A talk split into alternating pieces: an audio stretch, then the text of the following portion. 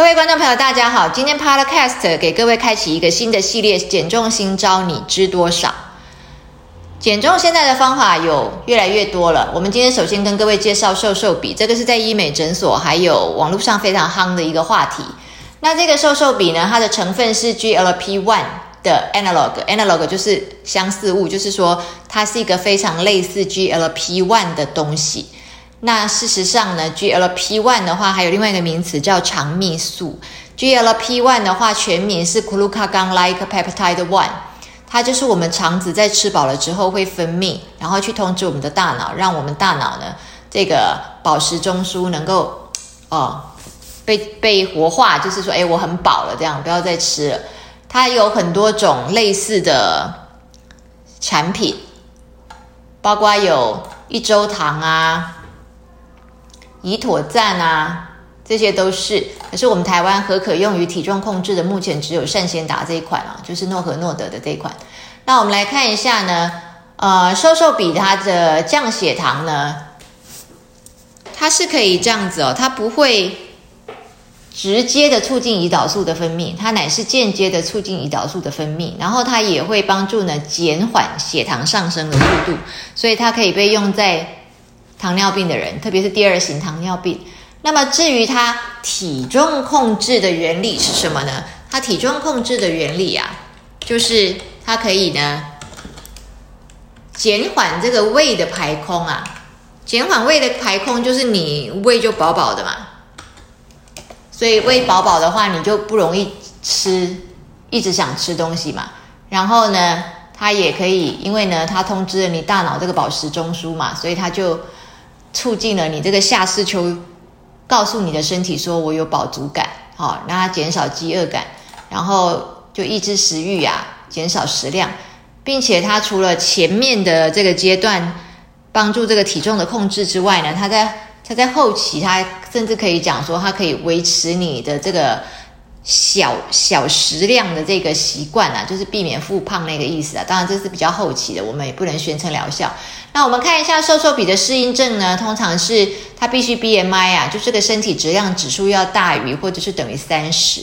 那如果你不到三十的话，你必须是至少大于二十七，然后你要合并有慢性疾病。才可以用哦。那如果你没有真的胖到呢，身体质量指数超过二十七或是三十的话呢，那医师使用的话，那也叫访单外使用哦。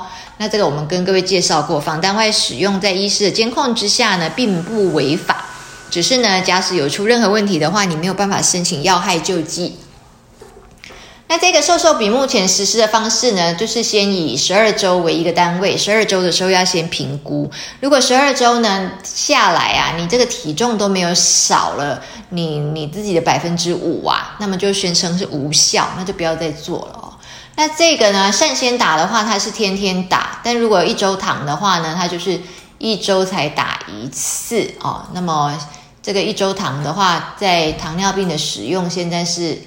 啊，算是都是自费了哈。那么胰妥赞的话，它也是一周打一次就好了。但是圣先打的话，就是天天打。但是它这个设计的很好啊，它这个就跟那个胰岛素的比针或者是生长激素的比针一样，就是你只要把刻度调好，然后勇敢的刺一下，这样，而针头其实也非常小。你可以七天到十五天调整一次剂量，它每一格就是零点六。那如果你打两格就是一点二，打三格就一点八。那么最后的一个格格格子呢是三点零啊，你最后可以打到三点零哦，慢慢调这样。那可能最常见的副作用就是恶心、呕吐、便秘啊、腹泻啊，就是就是肠胃道的这个不适。那这个肠胃道的不适也会使你的食量变小嘛。如果你恶心呕吐，你就吃的再少一点这样。但通常它是不会一直持续，只有刚开始的时候比较不舒服。另外有一些罕见的副作用，就是胃出血啊、胰脏炎啊、胆囊炎啊，哦，这些就听起来就是蛮蛮严重、蛮恐怖的，但是并不多了哦。那禁忌症的话是跟甲状腺有一些相关，所以如果有甲状腺病史啊、甲状腺功能低下这些，比较不建议哦，因为它还是有一一定程度的 concern，因为它毕竟是我们肠子分泌的一种荷尔蒙嘛。那肝肾功能也要注意啊。如果发炎性的肠道疾病也要注意。如果年纪太大、年纪太小啊，正在怀孕或准备要怀孕，或者是正在哺乳，也都建议不要。